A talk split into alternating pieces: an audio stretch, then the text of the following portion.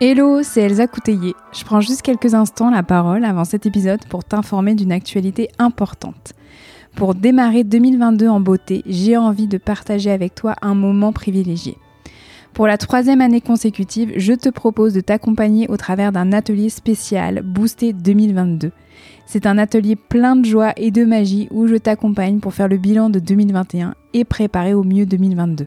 Alors ici, pas de to-do list, pas de bonne résolution mais une connexion à soi profonde pour faire la rétrospective de l'année passée, s'ancrer dans le présent et se connecter au meilleur pour l'année à venir.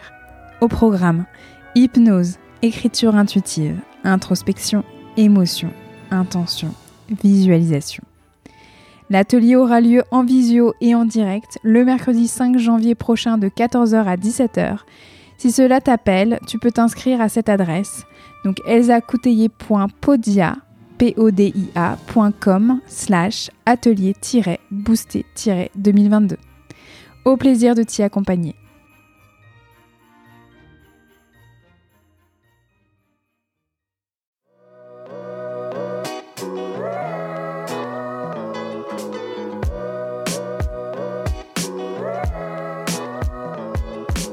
Bienvenue dans le podcast Accompagnante, le podcast des expertes de l'accompagnement et du changement. Je m'appelle Elsa Couteillé et je suis moi-même une accompagnante, une hypno, une hypnologue, praticienne en hypnose. Dans le podcast Accompagnante, vous trouverez un premier format d'épisode consacré totalement aux interviews d'expertes de l'accompagnement inspirantes. Je leur ai tendu un micro et je suis revenue avec elles sur leur pratique, leur parcours, leur vie, leur formation et sur tout ce qui les a amenées à être les accompagnantes qu'elles sont aujourd'hui. L'idée, c'est de faire entendre les voix d'expertes, de l'accompagnement et du changement pour qu'elles puissent à votre tour vous inspirer pour créer la pratique et la vie qui vous ressemblent. Dans Accompagnante, vous trouverez aussi un deuxième format où je prends la parole en solo pour revenir sur des thématiques plus précises concernant l'accompagnement, l'hypnose et le fait de devenir accompagnante justement et de construire son activité et sa pratique. Pour ne manquer aucun épisode d'accompagnante, je vous invite à vous abonner sur votre application de podcast préférée. Allez, c'est parti pour un nouvel épisode. Je vous souhaite une très belle écoute.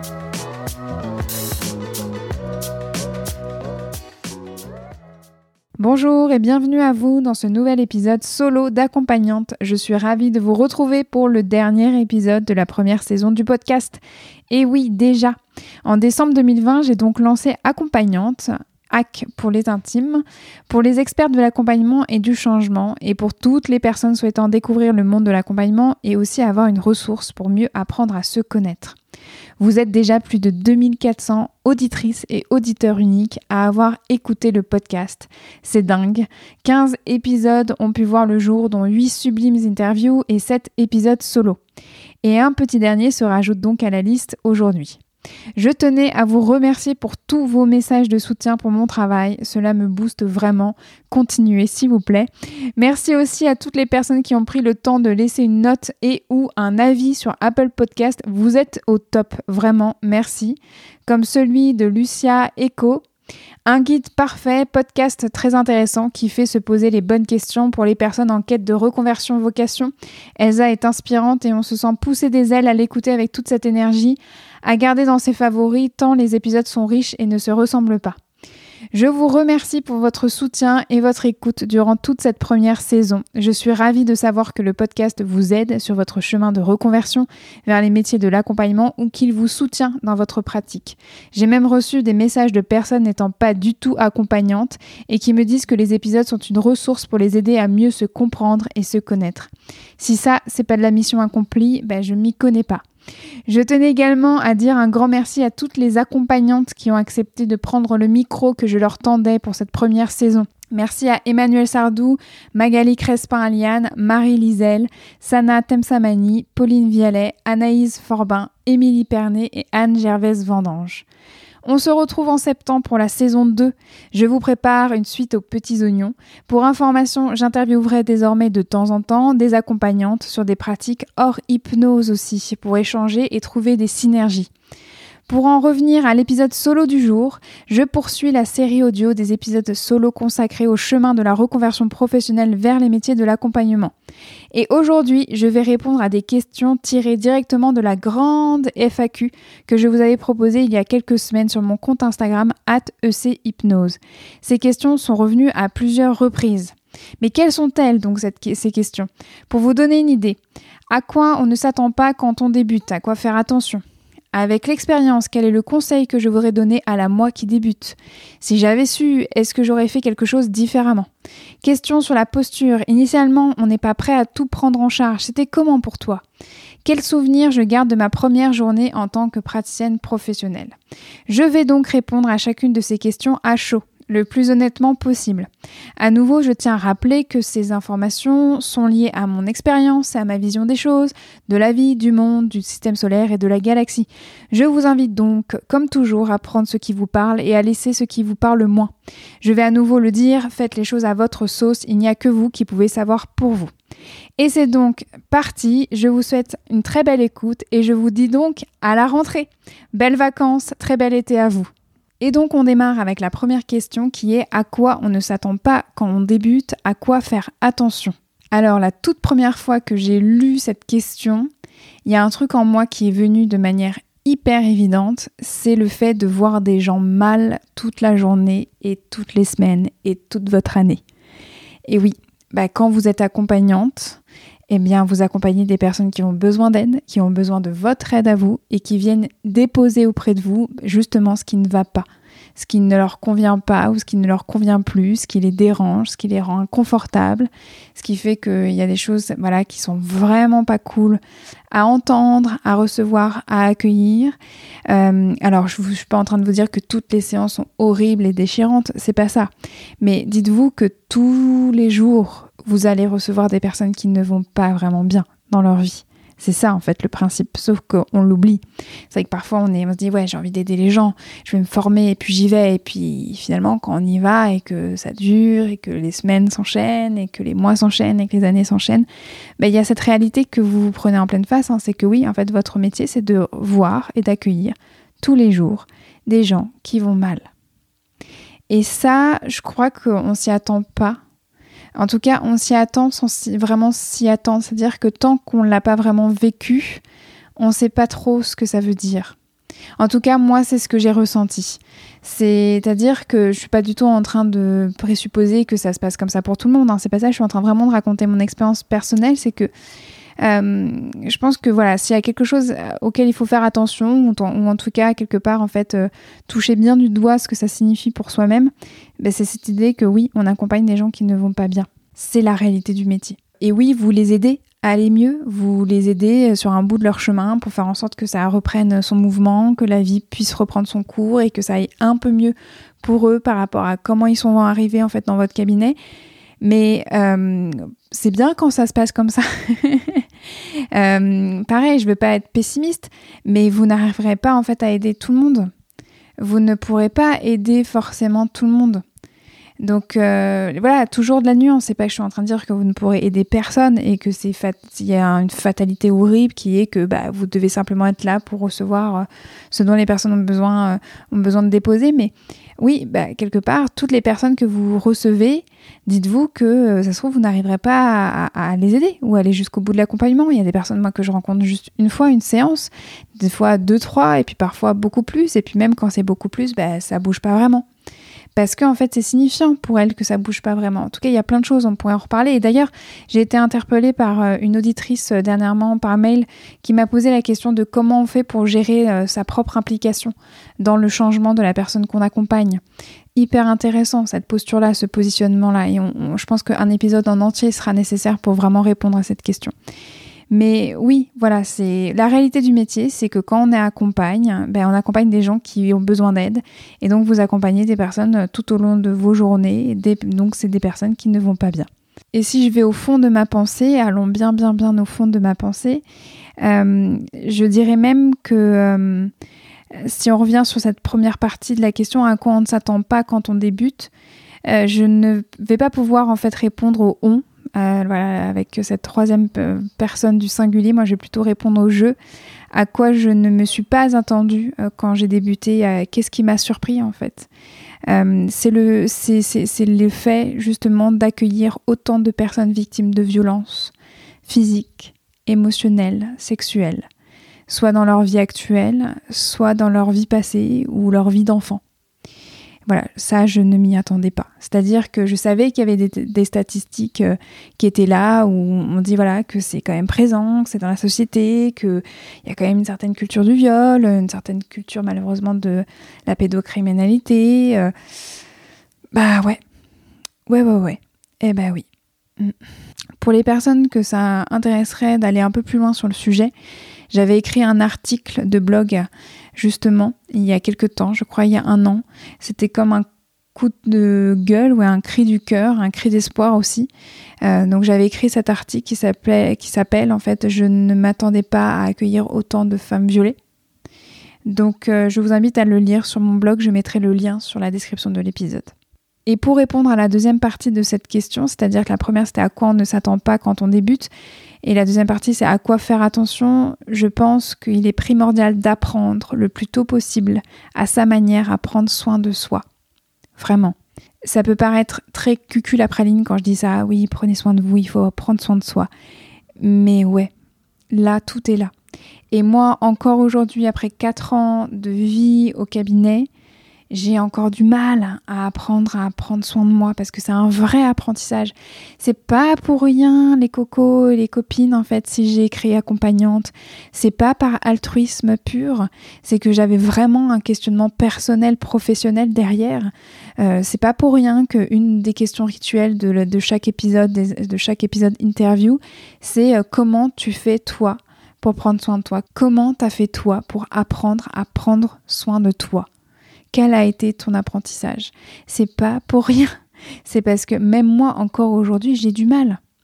Et que là, là, les vacances qui arrivent, et eh ben pour la première fois en quatre ans, je me suis autorisée à prendre quatre semaines de vacances pour couper, vraiment couper, pour revenir vraiment au cabinet chargé de bonnes ondes, chargé de nouvelles ondes, de nouveaux horizons, d'un nouveau souffle. Parce que jusqu'à maintenant, l'été, moi, je prenais que 10 jours, même pas 15 jours, je crois. Je prenais 10, 15 jours grand, grand max. Euh, là, vraiment, c'était important pour moi cette année, vraiment de, créer un jalon et de prendre soin de moi en disant, ok, c'est bon, en fait, là, je coupe vraiment.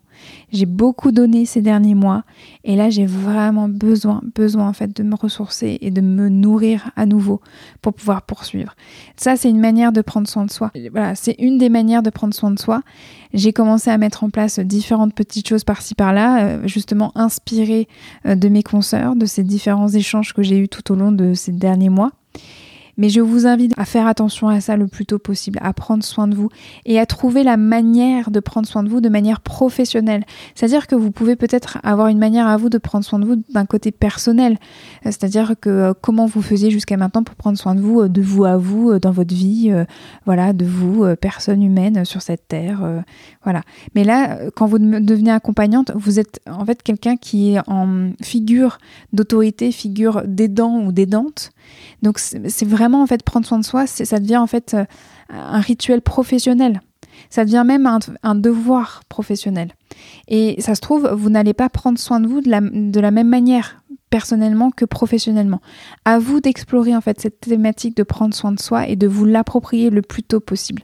Voilà, ça c'est mon truc, à quoi faire attention. Je dirais c'est vraiment ça. On passe à la deuxième question qui est, avec l'expérience, quel est le conseil que je voudrais donner à la moi qui débute? Quel conseil tu aurais aimé recevoir avant de te lancer toi? Voilà le, genre de questions que j'ai reçues également, des questions qui sont revenues vraiment très très très souvent lors de cette FAQ euh, sur Instagram. Quand j'ai lu cette question, j'étais hyper embêtée. je ne sais pas quoi répondre c'est très bizarre comme sensation parce que je suis sûre que j'ai des trucs à dire là, Elsa qui débute, mais alors euh, question conseil, je n'en ai aucune idée. Euh, c'est-à-dire que je crois que le truc que j'aimerais lui dire, c'est un peu le truc que je me dis même moi tous les jours, c'est fais de ton mieux. Fais de ton mieux, chaque jour. Pas après pas, et le pas à pas, il est très important là dans cette phrase. Euh, ça, se connecte directement à quelque chose que je me dis euh, très souvent, c'est step by step. Et c'est paradoxal parce que euh, je suis pas du tout dans le step by step. Je suis quelqu'un qui va dans tous les sens en même temps. Et en même temps, pour construire, j'arrive quand même, malgré tout, je ne sais pas comment je fais, à trouver un équilibre dans le step by step.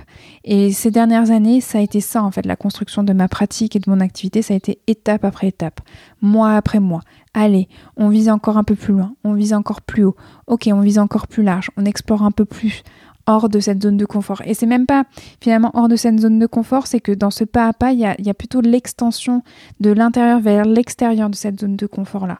J'aime pas trop dire aux gens, en fait, ah non, mais sortez de votre zone de confort. Euh, alors, je l'ai beaucoup dit à une époque, je me revois encore euh, à mes tout, tout débuts euh, d'enseignante en communication à l'INALCO. Je faisais même le schéma, en fait, à mes étudiants et mes étudiantes. Je leur disais, voilà, là, c'est la zone, c'est votre zone de confort, vous êtes là. Et puis là, et je faisais des croix en dehors de cette zone et je dis, là, c'est là où la magie, en fait, arrive, c'est à l'extérieur de tout ça. Et en fait, je trouve de plus en plus cette façon de voir les choses hyper culpabilisante. Euh, c'est-à-dire que je pense, je crois beaucoup plus maintenant au fait d'étendre au fur et à mesure cette zone de confort par les expériences et que la magie justement elle se trouve non pas dans la réalisation de ah ça y est je suis sortie de ma zone de confort mais plutôt dans l'idée de aïe en fait je commence à, muscler ma zone de confort et je commence à l'étendre comme si vous étiez euh, je sais pas je sais pas si vous allez avoir la référence allez je me lance mais euh, je sais pas si vous avez joué à Kirby quand vous étiez enfant, j'espère que ça s'appelle comme ça. Vous savez, ce petit bonhomme euh, qui, aspire comme ça euh, dans un jeu vidéo. Moi, je jouais à ça sur ma, Game Boy rouge quand j'étais gamine. C'est euh, voilà, c'est ce petit bonhomme rose qui qui aspire les trucs. C'est un peu ça pour moi la zone de confort, c'est qu'on a plus de, plus en plus euh, la capacité respiratoire euh, d'absorber en fait cette magie et d'absorber cette zone voilà, où on est de plus en plus à l'aise, on, on, teste de plus en plus et voilà, on est de plus en plus confortable dans, dans toutes les situations. Le conseil que je pourrais me donner, c'est de développer le Kirby qui est en moi et euh, de plus en plus en fait d'étendre ma zone de confort. Mais en fait, ce qui est très bizarre, c'est que euh, c'est un conseil que j'utilise encore aujourd'hui. Donc euh, là, quand on me dit quel conseil tu aurais aimé et recevoir avant de te lancer ou que tu voudrais te donner, c'est pas comme si j'avais pas reçu le conseil que je me dis ah mais seulement si seulement j'avais reçu ce conseil là tout aurait changé tout aurait été différent bah en fait là je, je sèche un peu parce que je suis plutôt d'un caractère qui de toute manière chaque jour je fais de mon mieux donc, euh, bah voilà, voilà, tout est dit. Hein. Chaque jour, euh, fais de ton mieux. Mais ça, depuis le départ, en fait, je le fais. Après, euh, peut-être qu'il y aurait quand même un conseil que j'aimerais donner à la moi qui débute, c'est laisse faire le temps. Voilà. Allez, chaton. ton impatience, c'est ok, elle est importante, elle est là, c'est bien, parle avec elle, mais laisse faire le temps. Mais bon, je me connais, j'aurais pu me donner ce conseil-là j'aurais pu me dire en fait laisse le temps, laisse faire le temps, tout ça, tout ça. Ok, mais est-ce que je l'aurais écouté? Je crois pas. pas du tout. Mais pas du tout. Donc, vous voyez, c'est toujours l'idée que, ouais, avec l'expérience, quel est le conseil que tu voudrais donner à la toi du, qui débute? Bah, je pourrais lui dire plein de trucs, mais est-ce qu'elle est capable de m'écouter? Est-ce qu'elle est capable de recevoir ce que j'ai à lui dire? Je suis pas sûre, parce qu'elle n'est pas du tout encore sur le même chemin. Elle n'est pas du tout encore sur la même longueur d'onde. Donc c'est pas possible. Vous voyez, il y a un truc dans le genre où elle n'a pas encore la capacité de s'approprier ce truc-là. Je, lui parlerais en fait euh, une langue extraterrestre si je lui dis ça. Ou, euh, ou elle me répondrait Non, mais attends, tu peux pas comprendre quoi. Tu peux pas comprendre. Je peux pas laisser faire le temps, tu peux pas comprendre.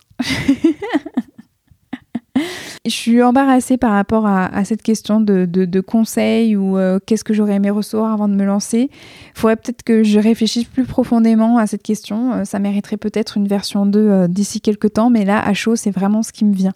J'espère que ça pourra quand même vous aider.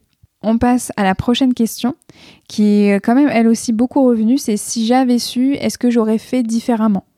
Est-ce que j'aurais euh, fait les choses d'une autre manière? Ce qui me vient comme première réponse, c'est que je crois que je n'aurais pas eu besoin finalement de passer d'abord par le centre Sésame, c'est-à-dire de ne pas passer par la case du cabinet partagé avec cette location à l'heure.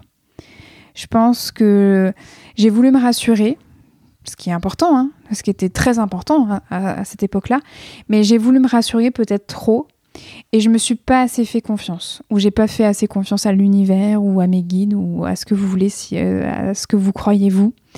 Voilà, je, pense que finalement, avoir mon lieu à moi tout de suite m'aurait permis de gagner du temps. Ah là là, la tarée du temps, là, elle revient. Voilà. Je, viens de conclure sur la question d'avant du temps, il faut laisser du temps. Et là, ce que je vous dis, c'est que finalement, j'aurais fait différemment pour gagner du temps. Non, mais on va pas s'en sortir, hein. mais au moins, ça vous permettra de vous déculpabiliser sur la notion du temps et de votre impatience. Hein. on arrive à s'en sortir, hein. nous les impatients et les impatientes. Je vous rassure, ça va bien se passer. Mais bon, voilà, c'est que je pense finalement que je n'avais pas tant besoin d'être rassurée par rapport au centre Sésame. Alors euh, peut-être que euh, j'aurais pu le faire juste quelques mois et puis très vite en fait chercher un studio, avoir mon lieu à moi. Pourquoi je vous dis ça? Je pense que c'est lié au, fait que euh, je n'ai pas assez écouté la part de moi qui avait besoin d'avoir son espace pour vraiment faire évoluer sa pratique. Peut-être pour les personnes qui écoutent régulièrement ce podcast et qui me suivent sur Instagram, vous savez maintenant que je suis une personne quelque part quand même assez sensible et en plus sacrément introvertie. Donc j'ai une personnalité plutôt solitaire. Et je pense que ça m'aurait aidé d'avoir beaucoup plus rapidement mon lieu à moi.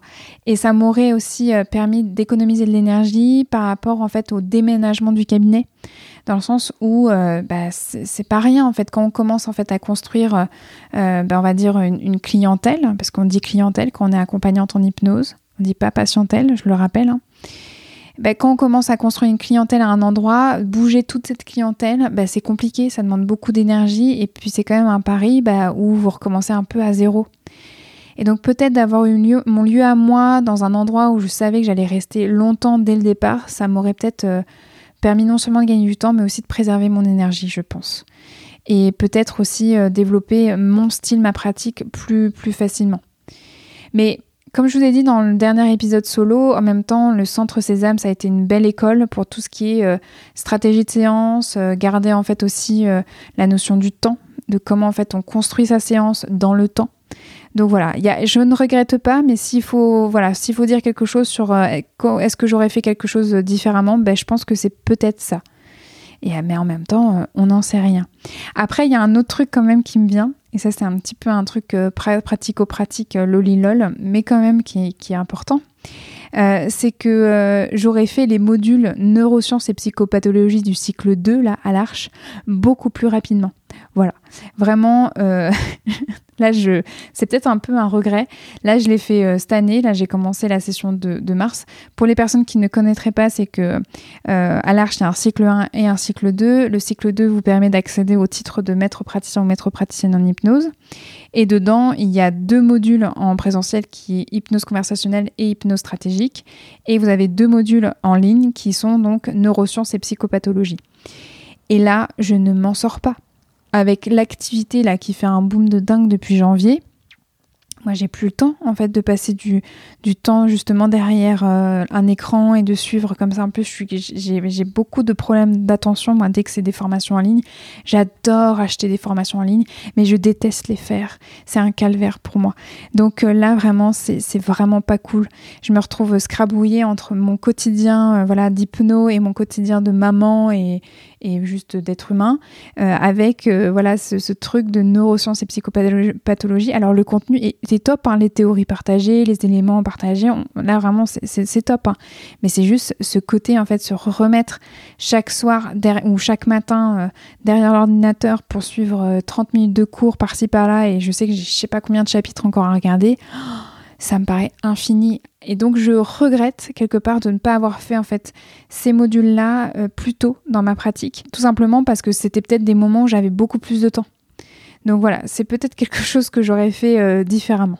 Ouh là là là là, il y a quelque chose d'autre qui me revient là quand je réfléchis à cette question de qu'est-ce que j'aurais fait différemment. Je crois que dès le début, j'aurais beaucoup plus cadré mon activité par rapport à mes relations familiales, amicales, en tout cas mes relations euh, proches. C'est-à-dire qu'au tout début, malheureusement, moi j'ai eu un petit quack, c'est complètement un euphémisme quand je dis ça, mais parce que j'ai pas envie de rentrer dans les détails, avec euh, des amis qui souhaitaient en fait être accompagnés par moi et euh, ça, ça s'est vraiment pas bien passé. Donc voilà, je, je, vous invite à faire en fait attention à ça, à poser les choses pour vous. Est-ce que c'est ok ou pas d'accompagner des proches? Qui Pourquoi Comment vraiment de prendre le temps de vous poser ces questions et d'y répondre, c'est extrêmement précieux. Moi, j'y ai répondu trop tard et j'ai répondu quand c'était finalement euh, euh, plus le moment d'y répondre. Il fallait plutôt agir et, euh, et je le regrette aujourd'hui. Et donc, s'il y avait quelque chose à faire différemment, ça serait ça. Ça serait de beaucoup plus être proactive dans mon cadre de séances et d'activités avec mes proches. Voilà, je pense qu'on va s'arrêter là pour cette question. Peut-être que là aussi sur cette réponse, il y aura une version 2 prochainement, mais là c'est vraiment ce qui me vient à chaud. On passe donc à la question suivante qui est une question sur la posture. Initialement, on n'est pas prêt à tout prendre en charge. C'était comment pour toi?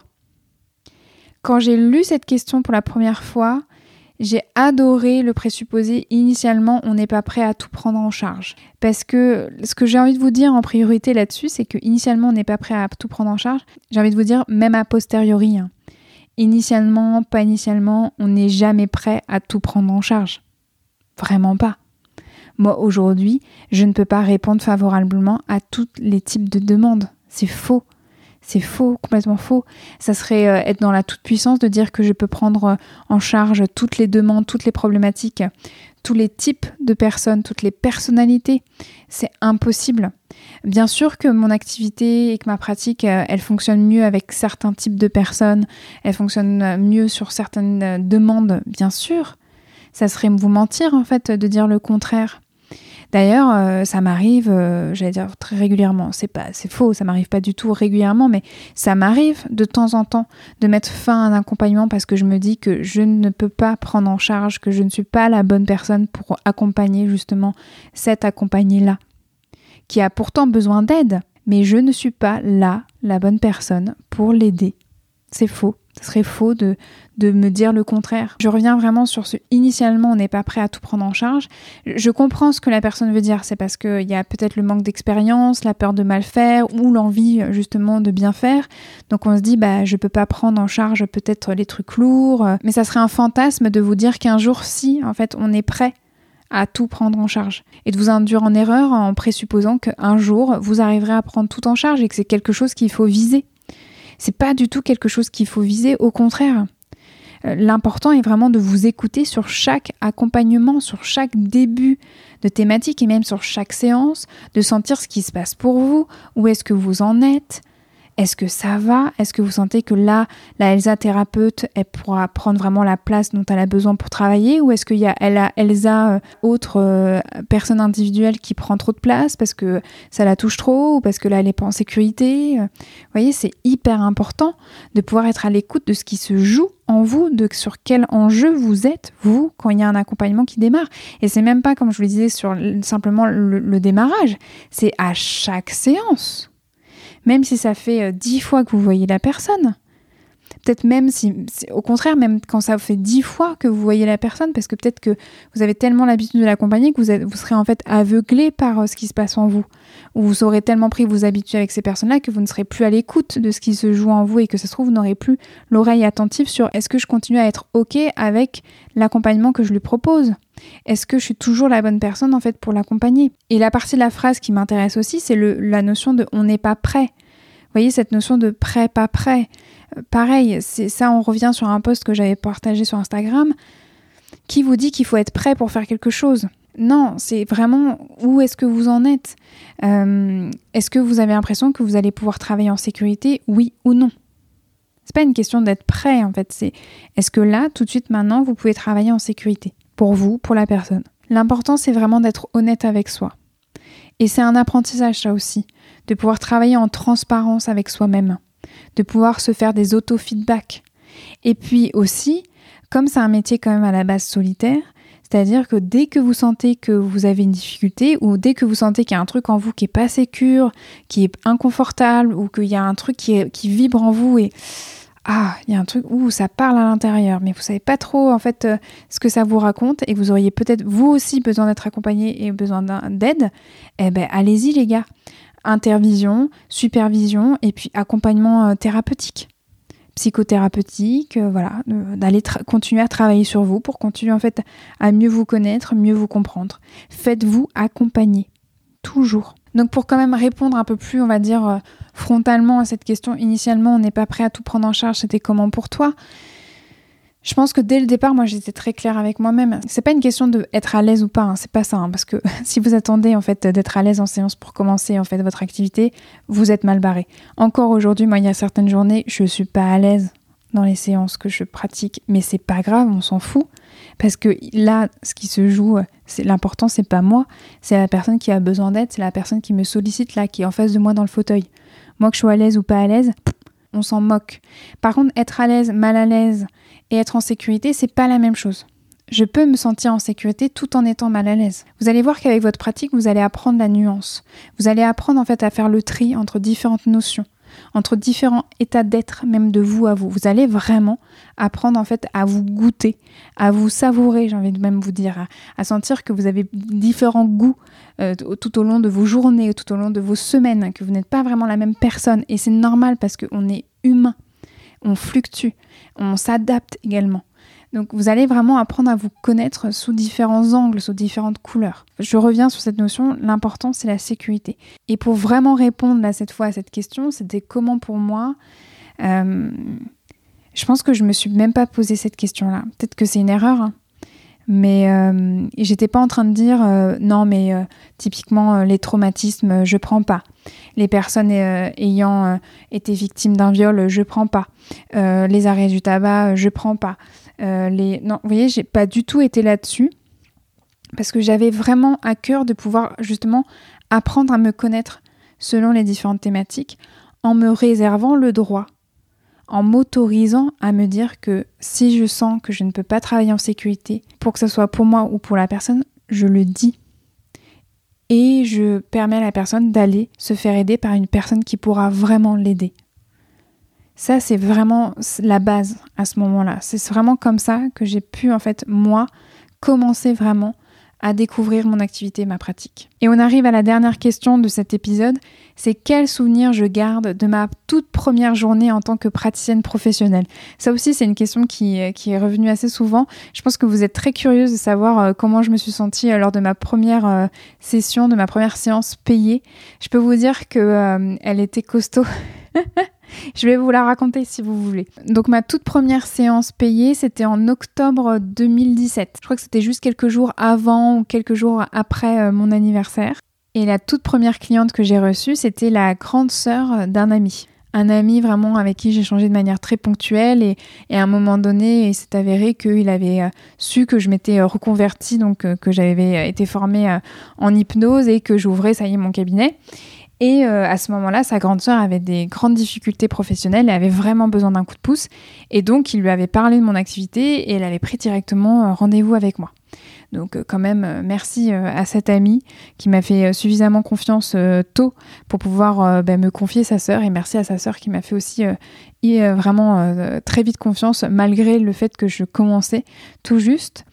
Euh, et, la toute première séance qu'on a donc partagée ensemble, c'était au Centre Sésame, à Gare de l'Est. Et euh, le Centre Sésame, c'est donc, comme vous le savez maintenant pour les personnes qui me suivent, c'est donc un cabinet où vous louez à l'heure. Donc j'avais booké une heure de consultation, donc j'avais le cabinet pour moi pour une heure.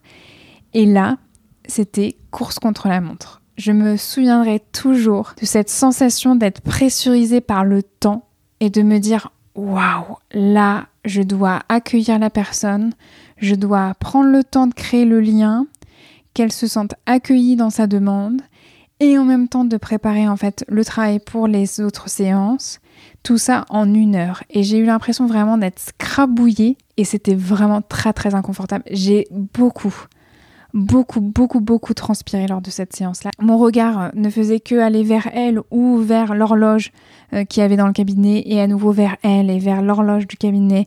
Je de me dire, mais on va jamais y arriver. Comment on va faire pour pouvoir boucler ça en une heure? C'est sûr que là, je vais dépasser. C'est sûr qu'il y a quelqu'un qui va toquer derrière moi, euh, qui va vouloir me faire sortir de force du cabinet. Oh là là, comment je vais faire? Comment je vais faire? Enfin, moi, c'était vraiment...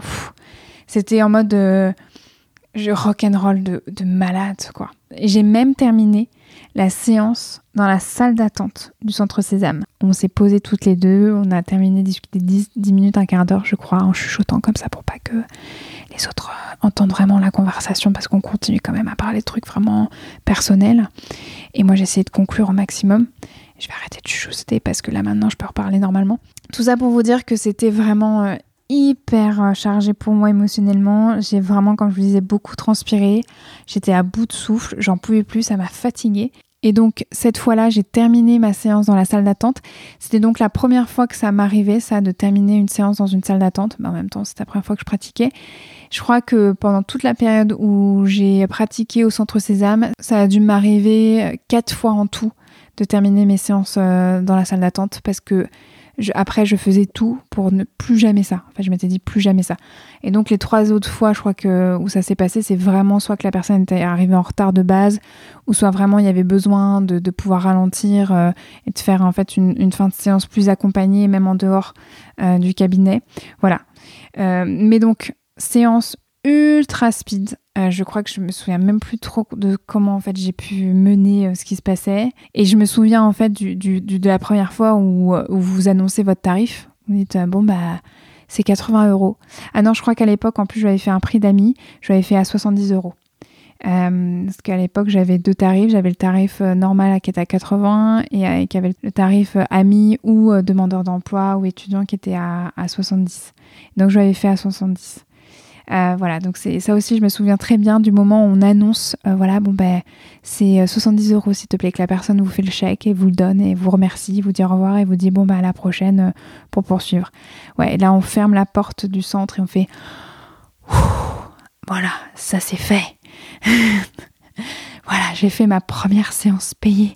J'ai réussi à survivre et la, et, la personne en fait était quand même assez contente. Hein. La, soeur de cette amie était quand même vraiment euh, satisfaite hein, de cette première séance. Il faudrait que je en parle aujourd'hui, euh, si j'ai l'honnêteté de lui demander comment ça s'est passé. voilà, ou si tu te reconnais, que tu m'écoutes, tu me fais un feedback. Donc en gros, voici l'anecdote de ma toute première séance payée. C'est ça qui me reste en fait des années après, quatre ans après. Donc vous vous rendez compte. J'ai pas vraiment de conseils à vous donner pour cette première séance, à part cette notion du temps. C'est pas du tout la même chose qu'en formation. Ben oui, c'est normal. Vous allez apprendre à être dans le temps, à votre manière à vous, euh, dans votre pratique. Et ça, c'est avec l'expérience que ça va arriver. Moi, je rencontre encore des consoeurs ou des confrères aujourd'hui qui ont beau avoir 3, 4, 5, 6 ans d'expérience et ils sont encore très... Euh, c'est très aléatoire encore cette gestion du temps. Euh, c'est quelque chose qui fluctue beaucoup. C'est normal au début que ça soit stressant, que vous n'ayez pas vraiment vos repères, que ça soit quelque chose voilà, de, de pressurisant. Bon, bah, c'est normal, faut vous lancer avec le temps et l'expérience, ça va aller de mieux en mieux, normalement. Donc si je devais quand même vous donner un conseil, on revient sur le truc de base, c'est étape par étape et faites de votre mieux. Et on arrive à la conclusion de cet épisode. J'espère qu'il vous aura plu, j'espère qu'il aura pu vous donner quelques éléments voilà, de réponse par rapport aux questions qui avaient pu être posées dans cette FAQ. J'ai vraiment répondu à chaud, donc peut-être d'ici quelques mois, euh, il y aura une version 2, sait-on jamais. Si vous avez besoin de précision, si vous avez d'autres questions, n'hésitez pas à m'interpeller par mail à hypnose.com ou directement en message privé, donc sur mon compte Instagram echypnose. Ce sera avec plaisir que je pourrai noter vos nouvelles questions. Je vous souhaite de tout cœur un très bel été et de belles vacances si vous pouvez en prendre. Prenez soin de vous, vraiment, prenez soin de vous. Et on se retrouve donc à la rentrée, plein d'énergie, plein de bonnes ondes, plein de nouveaux horizons. Je vous dis à très vite et en même temps pas trop. Allez, au revoir. Vous pouvez retrouver toutes les notes de cet épisode ainsi que tous les épisodes d'accompagnante sur mon site internet elsacouteiller.com. Si cet épisode vous a plu, vous pouvez mettre des paillettes dans mon cœur et des étoiles dans mes yeux en notant, commentant et partageant le podcast autour de vous. On se retrouve dans trois semaines pour un nouvel épisode. En attendant, vous pouvez me suivre dans ma vie d'hypnose sur mon compte Instagram at echypnose. À très vite Hello, c'est Elsa Couteillé. Je prends juste quelques instants la parole avant cet épisode pour t'informer d'une actualité importante. Pour démarrer 2022 en beauté, j'ai envie de partager avec toi un moment privilégié. Pour la troisième année consécutive, je te propose de t'accompagner au travers d'un atelier spécial Boosté 2022. C'est un atelier plein de joie et de magie où je t'accompagne pour faire le bilan de 2021 et préparer au mieux 2022. Alors ici, pas de to-do list, pas de bonne résolution mais une connexion à soi profonde pour faire la rétrospective de l'année passée, s'ancrer dans le présent et se connecter au meilleur pour l'année à venir. Au programme, hypnose, écriture intuitive, introspection, émotion, intention, visualisation. L'atelier aura lieu en visio et en direct le mercredi 5 janvier prochain de 14h à 17h. Si cela t'appelle, tu peux t'inscrire à cette adresse. Donc elsacouteiller.podia podia.com slash atelier-boosté-2022. Au plaisir de t'y accompagner.